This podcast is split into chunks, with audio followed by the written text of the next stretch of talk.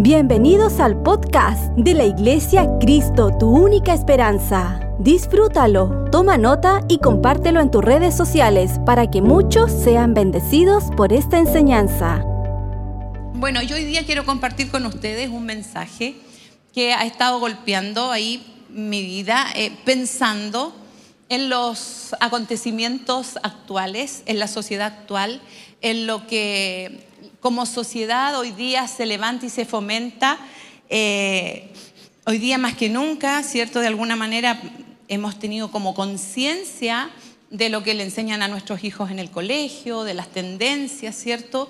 Y me asusta mucho eh, que mis nietos sean formados o criados en una sociedad que no tiene eh, los valores del Señor, que no va sobre los preceptos bíblicos, sino que va acomodando eh, la moda, la moda social, por así decirlo, a lo que les conviene, a lo que quieren vivir o hacer. Y eso es, es complicado porque las bases que fundamentan nuestras vidas son importantes. Y, mm, hoy día toda la sociedad o, todo el sistema social en el mundo entero aboga eh, a mucho yo, a mucho autosuficiencia, a mucho egoísmo, a mucho hacer valer mis derechos. Eh, me da risa a mí cuando veo los memes en las redes sociales, cuando dicen, no sé, pues a las mujeres sobre todo, no sé por qué me salen memes hacia las mujeres, pero eh, no tonta, no aguantí, no sé. Eh, y bueno, otros que no puedo expresárselos, pero que seguramente usted también los ha visto, ¿cierto? Bueno, un montón de cosas que habla acerca de, de, hacer valerme yo. Y yo estoy en parte en acuerdo con eso, porque creo que es importante. Nosotros fuimos comprados a precio de sangre, por lo tanto nuestra vida es preciosa y es valiosa porque costó la sangre de Jesucristo nuestro Señor. Pero, pero el llamado del Señor eh, hacia los demás de mi vida hacia los demás incluye ciertas expectativas de parte del Señor y también responsabilidades de parte de nosotros. Y yo quiero que leamos Romanos 12 y vamos a leer algunos versículos allí, no todo el capítulo porque es muy largo. Vamos a leer Romanos 12, el verso 1, el 2 y después vamos a leer del 9 al 13, que es más o menos donde quiero centrarme. Dice así la palabra del Señor. Así que, hermanos, os ruego por las misericordias de Dios que presentéis vuestros cuerpos en sacrificio vivo, santo, agradable a Dios, que es vuestro culto racional. No os conforméis a este siglo, sino transformaos por medio de la renovación de vuestro entendimiento para que comprobéis cuál sea la buena voluntad de Dios, agradable y perfecta. Saltamos al verso 9. Dice, el amor sea sin fingimiento, aborreced lo malo, seguid lo bueno. Amaos los unos a los otros con amor fraternal. En cuanto a honra, prefiriendo los unos a los otros. En lo, que, lo que requiere diligencia, no perezosos, fervientes en el espíritu, sirviendo al Señor, gozosos en la esperanza, sufridos en la tribulación, constantes en la oración, compartiendo para las necesidades de los santos, practicando la hospitalidad. Amén. Y este es un evangelio que de pocos amenes. Es un mensaje de, de ayayay que más de amenes. ¿Por qué? Porque habla a nuestra conducta. Y como yo les decía, estamos en un movimiento humano, social, que realza lo que nosotros somos y lo que nosotros valemos y lo que a nosotros se nos debe. ¿Sí? ¿Y qué es lo que dice los primeros versículos? Dice que no nos conforméis a este siglo. En la nueva traducción viviente ese versículo se lee así. No se amolden al mundo actual, sino se han transformado mediante la renovación de su mente. Bueno, las actitudes, los hábitos y la forma de ser no hay manera de cambiarlo más que empezando por aquí, Por eso es la educación, por eso es la enseñanza, por eso es la prédica. ¿Por qué? Porque sabemos que hay que cambiar, pero no sabemos cómo cambiar. Y para empezar el cambio tenemos que empezar a comprender las diferencias, lo bueno, lo malo, lo que se espera de parte de nosotros. Pero esto parece simple decirlo, pero es muy, muy, muy difícil hacerlo. Eh, no sé, simplemente en la crianza de los hijos, usted sabe que nosotros tenemos un nieto que está dentro del, del trastorno autista. Entonces, nosotros hemos tenido que reentrenarnos como familia ante las reacciones que tenemos frente a él, porque lo que funciona para todos los demás, para él no funciona. Y es más, a veces lo irrita, lo exacerba su condición y lo perjudica más. ¿Y tenemos una mala intención con él? Absolutamente no, porque lo amamos, ¿cierto?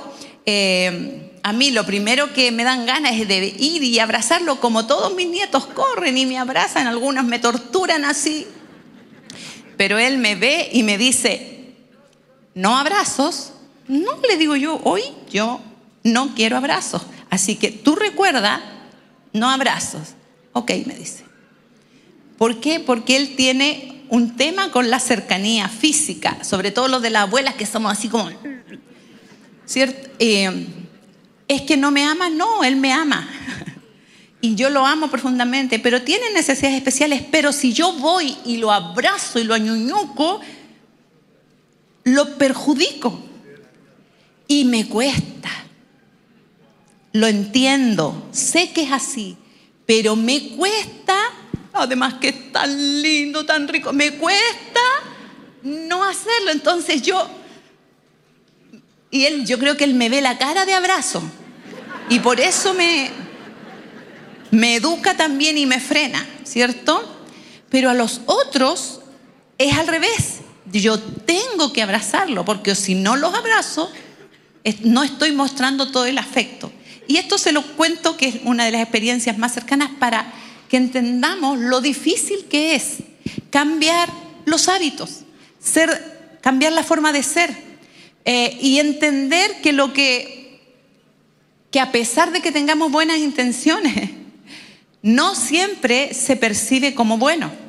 Y que es tan importante entender el contexto de todo. Ahora, me gusta este pasaje de Romanos porque estos primeros dos versículos son como la introducción a un tema de, comportamiento y de reglas y de sugerencias para la vida cristiana que van a venir en ese capítulo y en el que sigue también.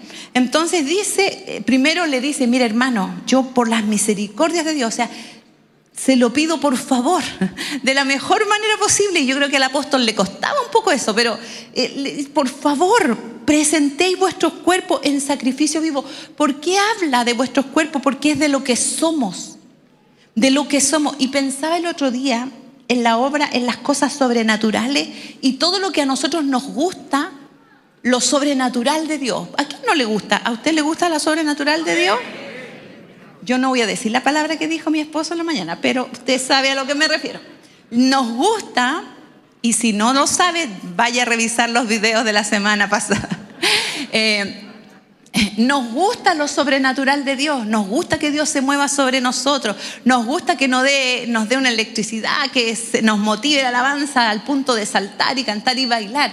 Pero ¿sabe para qué realmente nosotros necesitamos lo sobrenatural de Dios?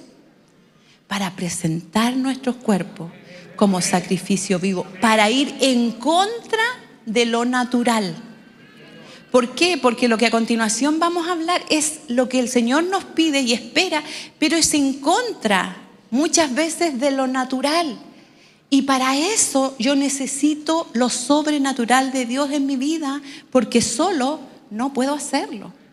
Y entonces dice que te presente vuestro cuerpo, no os conforméis a este siglo, y dice, ¿para qué? Para que comprobéis cuál sea la buena voluntad de Dios agradable y perfecta. Al terminar este mensaje usted va a saber cuál es la buena, agradable y perfecta voluntad de Dios. Yo le titulé Viviendo como Cristo, pero luego estaba pensando cambiarle el nombre a la voluntad de Dios buena, agradable y perfecta. Porque todo el mundo quiere conocer y saber la voluntad del Señor y aquí está súper clara. Bueno, yo me salté unos versículos porque habla bastante. No es de difícil comprensión este pasaje, así que usted lo puede leer en casa, pero yo me, quiero enfocar en lo que empieza a contar del verso 9 cuando habla de el amor sea sin fingimiento. Y aquí cuando habla del amor sea sin fingimiento, nosotros decimos, ah, sí, es que casi nos imaginamos un Señor con una flor como de los 60, con corazones y una flor, puro amor y paz. ¿Por qué? Porque concebimos el amor como un sentimiento. Y sí, el amor es un sentimiento, pero desde la mirada de Cristo no solo es un sentimiento, es un mandamiento. Porque dice, un nuevo mandamiento os doy, que os améis los unos a los otros. Eso dice Juan 13, 34. Un mandamiento nuevo os doy, que os améis unos a otros como yo os he amado, que también os améis unos a otros. Entonces, tengo que amar y tengo que amar sin fingimiento. No, y, y esto no es solo al que me cae bien. No es solo al buena onda, no es solo a la persona con la que tengo feeling, sino que yo debo amar. Debo amar y no, y no eso de que, ah, ya, mucho gusto, Dios le bendiga. Sino que tiene que ser sin fingimiento, amando realmente, sin condicionar, sin recibir nada a cambio. Y eso se nos complica un poco, por lo menos a mí se me complica un poco. Eh, luego eh, continúa, y esta, esta parte me gusta, dice, aborreced lo malo y seguid lo bueno es como obvio, ¿cierto? Somos cristianos, vivimos la vida de Cristo, queremos, entonces a nosotros no nos gusta lo malo, nos gusta lo bueno, pero dice aborrecer lo malo y seguir lo bueno y son como dos partes de una misma cosa. No puedo solo aborrecer lo malo, porque si yo solo aborrezco lo malo, me voy a transformar en una persona que todo lo juzga, que hace juicio de todo, que todo lo critica, que nada le gusta y va a ser que eso va a ser que difícil para los, que los demás me amen. ¿Sí? Porque si yo tengo, mire, si a mí Dios me dice ama y ama sin fingimiento, a usted le dice lo mismo. Es más fácil amar a alguien fácil de amar, valga la redundancia, que a alguien difícil de amar. Por ejemplo, uno dice, no, sí, me cae bien y todo, pero es complicado, es complicada. No, si tengo estas amigas, pero con estas fluyo, pero es, mm, sí, es más fácil amar a quienes son fáciles de amar. Pero si yo me vuelvo una vieja bruja, voy a, a, empoderarles la tarea a los que están a mi alrededor, porque voy a hacer que sea difícil amarme. Entonces yo tengo que tener conciencia de eso. Y si yo solo aborrezco lo malo y veo lo malo y lo malo y lo malo, y esto y esto y esto y critico y que... Le... Va a ser complicado para los que están a mi alrededor. Pero dice, aborrecer lo malo y seguir lo bueno. Apegarse a lo bueno, dice otra versión. Adecuarse a lo bueno. Aborrezca lo malo, sí. Déjalo a un lado. Pero apéguese a lo bueno, busque lo positivo, busque lo digno de alabanza, busque la virtud en aquella situación, en aquella persona, busque las cosas que son, eh, eh, que te permiten querer, honrar, destacar a una persona. Eh, mi hija con su familia tienen una práctica de hacer regalos de palabras bellas. Y, y, más de alguna oportunidad yo he estado tomando once en su casa por la celebración de algo. Y entonces ella dice, ya, ahora vamos a hacernos el regalo esperado y vamos a decir todos algo bonito del que está de cumpleaños. O de la persona que está, no sé, con este problema. O de la mamá que vino a visitarnos. Y todos, y, y sabe que es un muy buen ejercicio, pero sabe que a veces a la gente le cuesta decir cosas buenas de nosotros. Y sería súper lindo que a la gente no le costara. Y también sería muy lindo que para mí sea fácil decir cosas buenas de la gente. También esa misma actividad yo recuerdo que la hicimos en, una, en un grupo hace tiempo con las mujeres. Y, cada, y sacaron cada uno un papelito que era la amiga secreta hace años. Y junto con darle el regalo, tenían que darle una palabra de, oiga, viera cómo desfilaban las hermanas disimuladas al lado mío y me decía, me tocó la hermana tanto. ¿Qué, ¿Qué digo bueno de ella? ¿Qué digo bueno de ella? Porque no, porque cuesta, o sea, no solo cuesta hacia nosotros, pero cuesta. Ahora yo debo, creo que usted está pensando, ¿qué podría bueno decir de mi esposo? de mi esposa, de mi hijo, de mi mamá, de mi papá. Empecemos por los más cercanos. ¿Cierto? Qué bueno podría decir de la persona que está a mi lado. A ver, eche una miradita para el lado. ¿Podré encontrarle alguna virtud?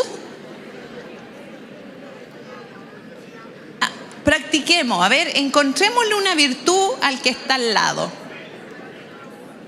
Linda, lindo, no sé, lo primero que se ve, elegante, elegante, ¿cierto? Amable, servicial. Los que llegaron tempranito podríamos decir que es gente puntual, ¿cierto? Qué bien te quedan las canas, ahora están de moda. Qué bien te quedan los cuatro pelitos que están ahí, también te quedan lindos. ¿Cierto? Perdón que me voy, pero ¿podemos encontrar algo bueno en el que está a nuestro lado? Podemos, vamos a pegarnos a eso, vamos a pegarnos a eso, porque podríamos eh, apegarnos a lo malo, pero no, vamos a pegarnos a lo bueno, vamos a ver lo malo y vamos a aborrecerlo y le vamos a tomar distancia y para que esa distancia se note más, nos apegamos a lo bueno, ¿sí? Siempre juntos nunca separado. Tampoco vea lo puro bueno, porque si no, no va a ser fácil volverlo a la realidad o a corregir, ¿ya? Bueno, y, dice, y continúa diciendo que el amor dice, sea amor fraterno. Mm, dice, amaos los unos a los otros con amor fraternal. En cuanto a honra, prefiriendo los unos a los otros. En cuanto a amor fraternal, y aquí hablamos del ideal del amor fraternal. Usted sabe cómo son los hermanos y los buenos hermanos. Desde niños lo podemos ver, cómo se acompañan, se consuelan, cómo pelean en un minuto, pero a los dos minutos más ellos están felices otra vez jugando, cómo se perdonan, cómo sanan. Ese es el ideal.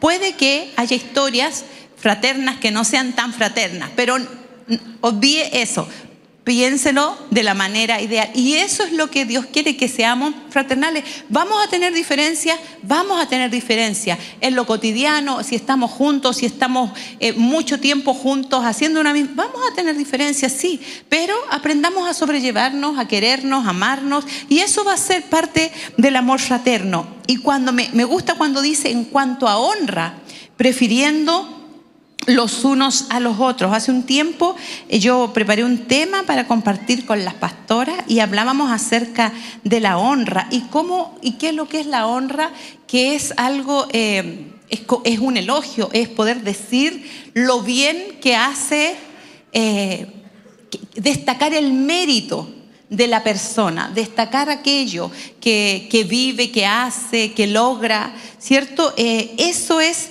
honrar a la persona, pero ¿sabe que También la Biblia dice acerca de la honra, dice que la honra es una deuda. Dice, Romanos 13, 7 dice, pagad a todos lo que debéis, pagad a todos lo que debéis. Y es como abre puntito, para hacer la lista. ¿cierto? El arriendo, la luz, el gas, no, paga, aquí dice, pagad a todos los que debéis. Al que tributo, tributo. Al que impuesto, impuesto. Al que respeto, respeto. Al que honra, honra. Está en la lista de los débitos, de las cosas que debo. Debo tributo, debo impuesto, debo respeto, debo honra.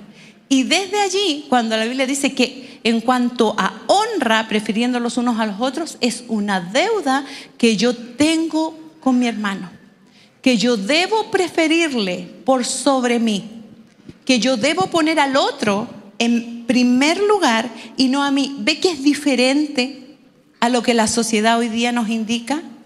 No, tú primero, tú primero. Advertía yo en alguna reunión de mujeres yo les decía, me preocupan los matrimonios. ¿Por qué? Porque hoy día eh, dicen que el matrimonio cambió, que es una sociedad. Bueno, legalmente es una sociedad, ¿cierto? En términos legales. Pero dicen que eso se ha llevado a lo, a lo más tangible dentro del matrimonio, donde se aporta por partes iguales, y tiene sentido lo que digo, por partes iguales, ¿cierto? Eh, donde esto es recíproco, donde yo doy y me dan. Eso es lo que dice la sociedad actual, pero lleva implícito algo que es peligroso, que si no me dan, ¿cómo voy? Si yo no estoy recibiendo un beneficio, esto para mí no está funcionando. Eso es lo que lleva implícito. Y el matrimonio bíblico no es eso. El matrimonio es un pacto donde yo me comprometo no solo con mi cónyuge, sino que con Dios.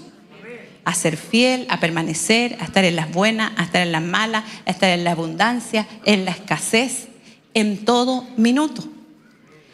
Cuando mi cónyuge esté con algún cierto problema, cuando yo vea que la cosa se está inclinando, ¿qué, tendría que ser mi actitud? Ah, no, chao. No, lo estoy pasando mal, así que no.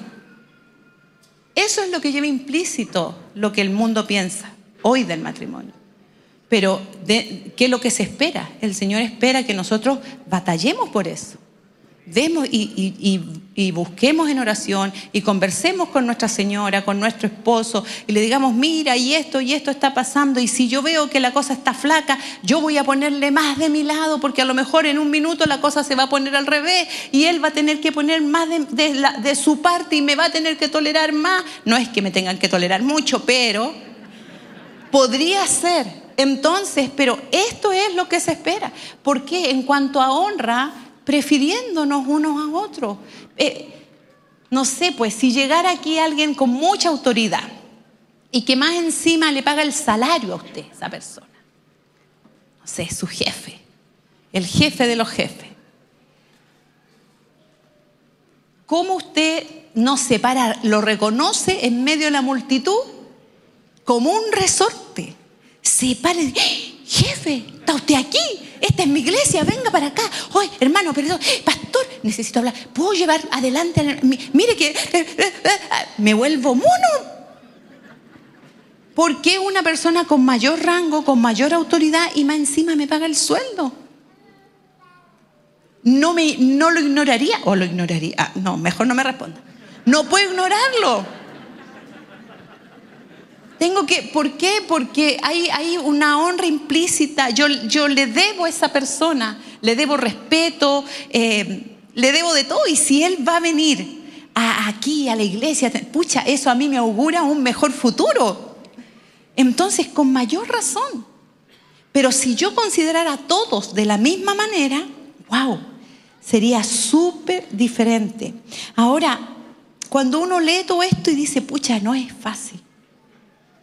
Porque todo el mundo te está gritando, como les decía yo, eh, no, pues pelea por lo tuyo, no dejes que te pisoteen, hazte valer, impónete, sigue tu sueño. Bueno, no tengo nada contra seguir los sueños, pero cuando eso no incluye al marido, ahí sí que tengo problemas. Cuando eso no incluye a la esposa o a la familia, ahí sí que tengo problemas. Y, el mundo actual dice, no, vive tu vida.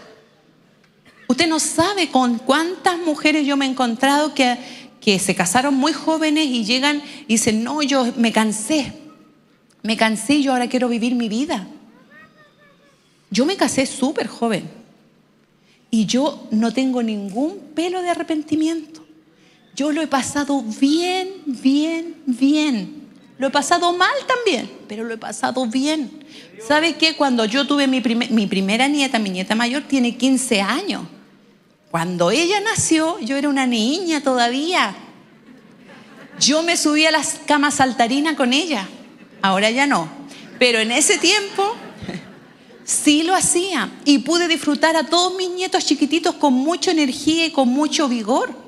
Y hoy día, como dice mi esposo, el mejor vino hasta el final, hoy día nosotros tenemos libertad, podemos salir tranquilos, no hay guagua que se quede llorando en la casa, todavía tenemos vigor, tenemos fuerza, lo pasamos súper bien y cuando extrañamos a los nietos, los invitamos a tomar once a la casa y vienen los nietos y llenan la casa y hay harta bulla y luego el tata dice, listo, se acabó, vamos a descansar, mañana hay que levantarse temprano.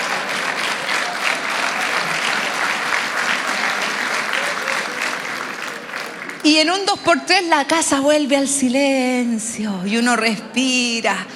Uy, qué rico, ¿cierto? Pero si yo no me hubiera casado joven, no, hoy día no disfrutaría a este nivel. Yo, yo he vivido mi vida. Y si el Señor viniera mañana, me voy feliz, me voy contenta, me voy plena, me voy llena. Porque he llorado, he reído, he zapateado. y he disfrutado todo lo que el Señor me da, lo bueno y también lo malo. Pero, pero lo, entonces yo digo, no entiendo, no entiendo a qué se refiere con vivir su vida. Y no, es que tuve una amiga, es que me dijeron esto, y que yo no podía estar aguantando, y que no podía estar escuchando, y que no... A ver, vamos a desarmar esta cuestión. y vamos a empezar a ordenarla de nuevo. Y vamos a empezar a hacer las prioridades. Bueno, en los mejores de los casos, rescatamos una familia. En los más terribles, pucha, lamentamos y lloramos con ellos. Pero esto parte de entender cuál es la buena voluntad de Dios, agradable y perfecta. ¿Cuál es la buena voluntad de Dios para mi vida?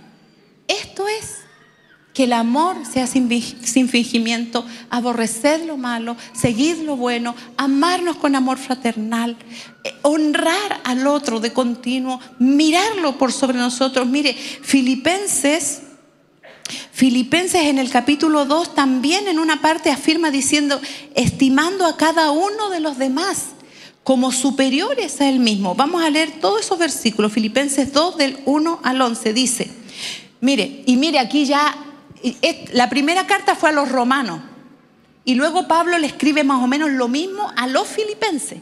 Pero parece que ya tenía más tratado el corazón Pablo o los quería más a los filipenses y le dice, por tanto, si hay alguna consolación en Cristo, si hay algún consuelo de amor, si hay alguna comunión del Espíritu, si algún afecto entrañable, si alguna misericordia. ¿Qué significa este versículo? Estas cosas son las básicas que recibimos nosotros cuando Cristo viene a nosotros. Consuelo, consolación en Cristo, consuelo de amor, comunión con el Espíritu, afecto entrañable, misericordia. Eso lo recibimos. Entonces Pablo le dice, mire, si hay alguna de estas cosas, dándolo por hecho que sí están, si hay alguna de estas cosas, por favor, dice, completad mi gozo. Y por eso yo digo que parece que los quería más, porque ahora se los pide de manera personal. Completad mi gozo, háganme esto, sintiendo lo mismo, teniendo el mismo ardor, unánimes, sintiendo una misma cosa. Nada hagáis por contienda por vanagloria, antes bien, con humildad, estimando cada uno a los demás como superiores a él mismo no mirando cada uno por lo suyo propio, sino cada cual también por los de los otros.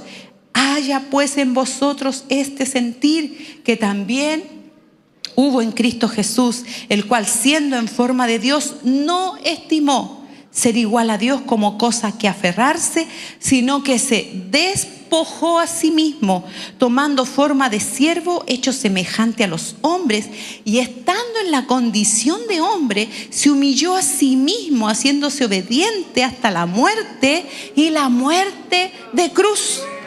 Él lo modeló, Él lo dejó claro. Y agrega, dice, por lo cual Dios también le exaltó hasta lo sumo y le dio un nombre que es sobre todo nombre, para que en el nombre de Jesús se doble toda rodilla de los que están en los cielos y en la tierra y debajo de la tierra, y toda lengua confiese que Jesucristo es el Señor para gloria de Dios Padre. Aleluya. Aleluya. Bendito sea el nombre del Señor. Este mismo sentir que hubo en Cristo, y mire, permítame, voy a salirme del protocolo, me voy a sentar. y Pablo dijo así. Y yo les digo así. Porque sabe que siempre he pensado esto, que Dios nos ha llamado a ser una gran iglesia, no una iglesia grande. No tengo problema con lo grande venga, o sea, si usted quiere, venga, seamos grandes. Pero más que grande en tamaño, yo, mi oración es que seamos una gran iglesia. Y por eso les digo, como Pablo le dijo a los filipenses, amado, si hay alguna cosa buena, si hay alguna consolación, si hay algo que usted haya recibido de Cristo, si hay algo que usted vea eh, digno de imitar, por favor, completen mi gozo. Denme este privilegio. Seamos de un mismo sentir. Amémonos de manera fraterna. No hagamos nada por contienda ni por vanagloria. Respetemos al otro, miremoslo como superior a nosotros mismos, porque esta es la buena voluntad del Señor, agradable y perfecta y los problemas de la sociedad se arreglarían si todos nosotros mirásemos de la misma manera a nuestro vecino o a nuestro hermano. Si todos lo mirásemos como superior, ¿cómo cambiaría? Amados, yo les ruego, nosotros no podemos transformar la sociedad en un castañar de dedos, pero podemos transformar nuestra vida y la vida de, quienes están a nuestro alrededor. Podemos llegar a nuestra casa mirándolo a los demás como superiores. Podemos llegar atendiendo, sirviendo. Yo ayer les hablaba a las mujeres acerca de la viuda de Sarepta y yo les decía, ¿por qué Dios se fijó en una viuda en al otro lado de la frontera del territorio de Israel, siendo que acá había muchas viudas pobres? Porque esa viuda tenía algo especial, tenía una capacidad de servicio que la hacía responder a cuando el profeta le pidió el agua. De la misma manera, seamos nosotros. Si sonó el timbre, es como que no pasó nada. Si sonó el timbre, párese, salte y vaya a ver quién es. Alguien puede estar necesitando de su ayuda. Si está en su casa, honre a los demás. Honre a su madre. Un día hice esto de las redes sociales, de lo de preguntas y respuestas. La única vez que lo hice, nunca lo había, no lo sabía hacer. Y nunca lo había hecho y ya se me olvidó. Pero estaba yo con David, David me estaba ayudando y me decía cómo hacerlo. Y, porque estábamos esperando juntos y eran como cuatro horas de espera. Y puse ahí preguntas y alguien me, me puso cómo, cómo poder solucionar los problemas con mi suegra. Y yo le respondí cortito, honrala. Después me habla por internet y me dice, chu, pastora, me mató.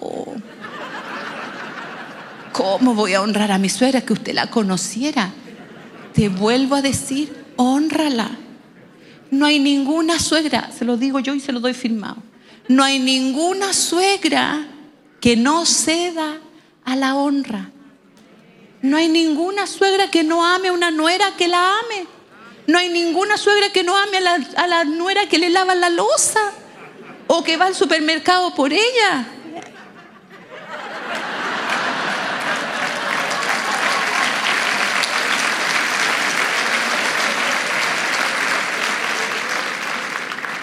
Yo amo a mis nueras porque aparte de aguantar a mi hijo,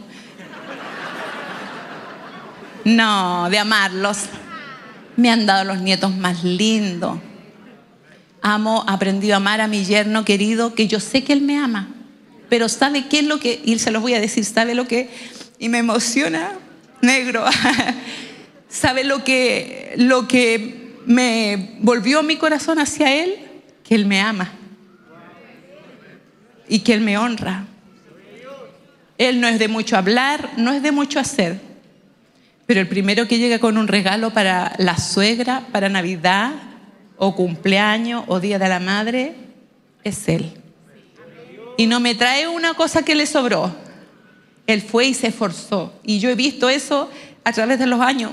Yo a lo mejor me podría comprar lo que Él me regala. Pero no se trata de eso, se trata de honra. ¿Cómo no va a inclinar nuestro corazón?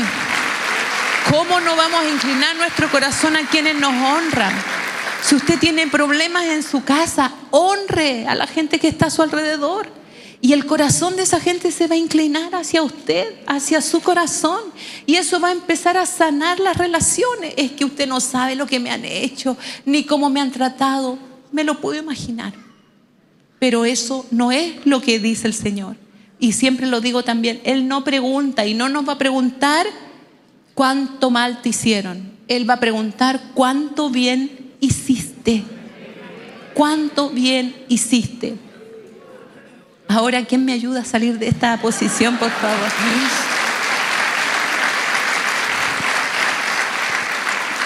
Hace años cuando estábamos en la sinagoga, oh, parece que me estoy pasando. Ah, no, todavía tengo tiempo. Hace años cuando estábamos en la sinagoga estuve a cargo de hacer la escuela dominical de los jóvenes por varios, por varios plazos. Y ahí aproveché de marcarle la vida a algunos, no sé si los traumé. Pero siempre yo les hacía esta, eh, ante sus preguntas, porque esta pregunta que yo hago y hacía era a raíz de las preguntas difíciles que me hacían los jóvenes. Y entonces yo en vez de responderle ante cualquier pregunta difícil, yo le decía, los miraba con cara pastoral y les decía, ¿qué haría Jesús? Eh, algunos me hacen broma todavía. ¿Qué haría Jesús en tu lugar y en esa circunstancia? Pastores, que mire, es que me invitaron, es que esto, es que me gusta una niña, que lo oro ya. ¿Qué haría Jesús en esa circunstancia? Pastores, que tengo un problema en el colegio, en la universidad, con la mamá.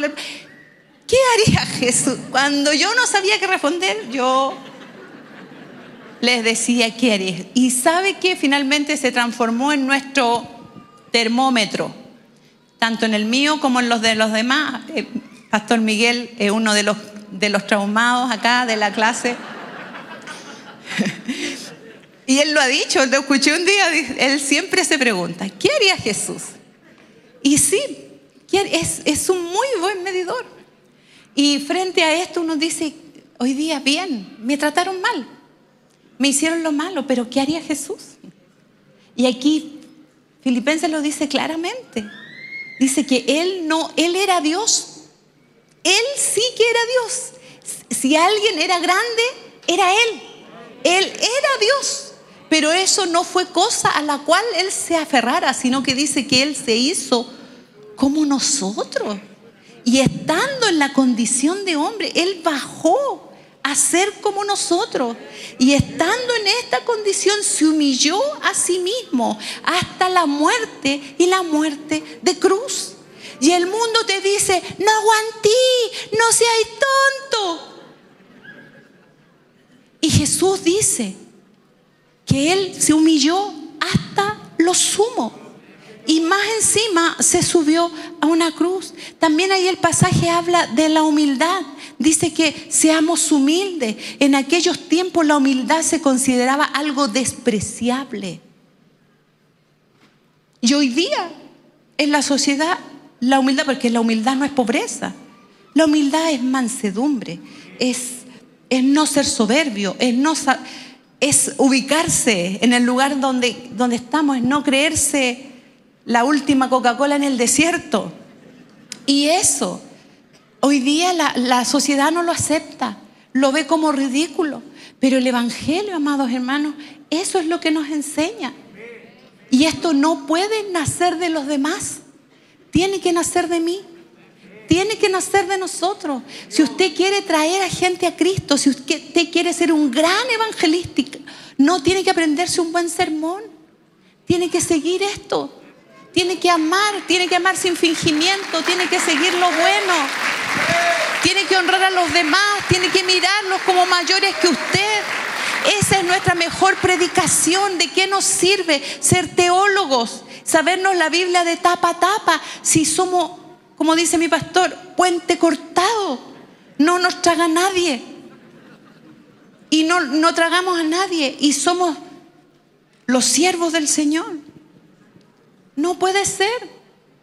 ¿Usted quiere servir al Señor? ¿Quiere conocer la voluntad del Señor? Agradable y perfecta. Esto es. Haya pues en vosotros este sentir que hubo también en Cristo Jesús. Y para esto vamos a necesitar toda la ayuda del Señor, todo lo sobrenatural, porque como les decía al principio, es ir contra lo natural. Es ir contra lo natural. El Salmo dice que en una parte dice que el río Jordán se volvió y habla de cuando en un minuto Dios abre el Jordán para que su pueblo pasara en seco pero que dicen que lo que sucedió al abrirse, al aperturarse, es que se hizo un vacío y las aguas que iban de aquí hacia allá siguieron bajando. Pero las aguas que estaban aquí, que venían bajando, se devolvieron. Eso es sobrenatural. Amar sin fingimiento. Honrar mirar a los demás como superiores a mí, eso es sobrenatural. Usted quiere sentir la presencia del Señor, usted quiere vibrar en Él, usted quiere conocer de todo a Dios, vamos a entrar en lo verdaderamente sobrenatural. Y vamos a volver de nuestro curso y vamos a ir contra nuestra naturaleza para presentar nuestro cuerpo como un sacrificio vivo delante del Señor. Amén. Póngase de pie, por favor. Oh Señor, te ama mi alma, Dios. Te ama mi alma, Padre, como pastor de esta iglesia, yo vengo delante de ti con mi vida, con lo mío propio, pero también con la de todos ellos, Señor.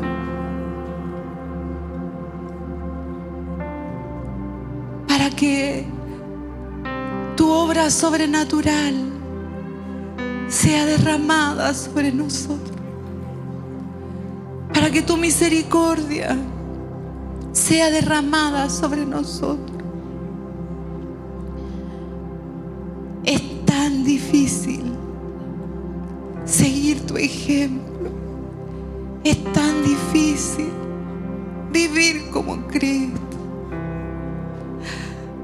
Úngenos, Señor, con un aceite fresco. Capacítanos, Señor, para enfrentar lo difícil. Permítenos que la comprensión de esta palabra no sea solo a nivel cognitivo, sino que sea, Dios mío, también a nivel espiritual. Que permita un vuelco en nuestras vidas y que literalmente volvamos contra nuestro curso, volvamos contra lo natural, Señor, y podamos vivir en lo sobrenatural tuyo, amando sin fingimiento, reconociendo al otro como mayor, aborreciendo lo malo, pero siguiendo lo bueno, Señor, no haciendo nada por contienda o por vanagloria gloria, mirándolo, Señor, como hijos tuyos, como hombres y mujeres comprados a precios de sangre. Señora de nosotros una gran iglesia. Haz de nosotros tu iglesia, Señor. haz de nosotros tus hijos, tu huerto en el cual vienes a pasear, en el cual recibes el aroma fragante de nuestra vida cotidiana. Que nuestra adoración no se limite a este espacio físico y alzar nuestras voces, sino que nuestra adoración, Señor, sea entregada en cada minuto, en cada actitud, en cada relación, Señor. Y seas tú glorificado y exaltado en medio de nosotros. Gracias, Señor. Gracias, Señor. Te bendecimos. Te bendecimos. Puede levantar sus manos un momento. Yo quiero bendecir su vida.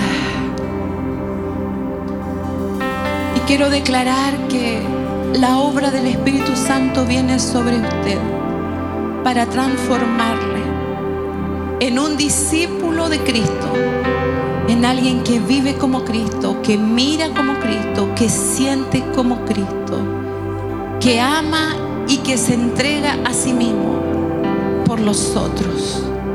Bendigo sus vidas en el nombre de Jesús. Amén.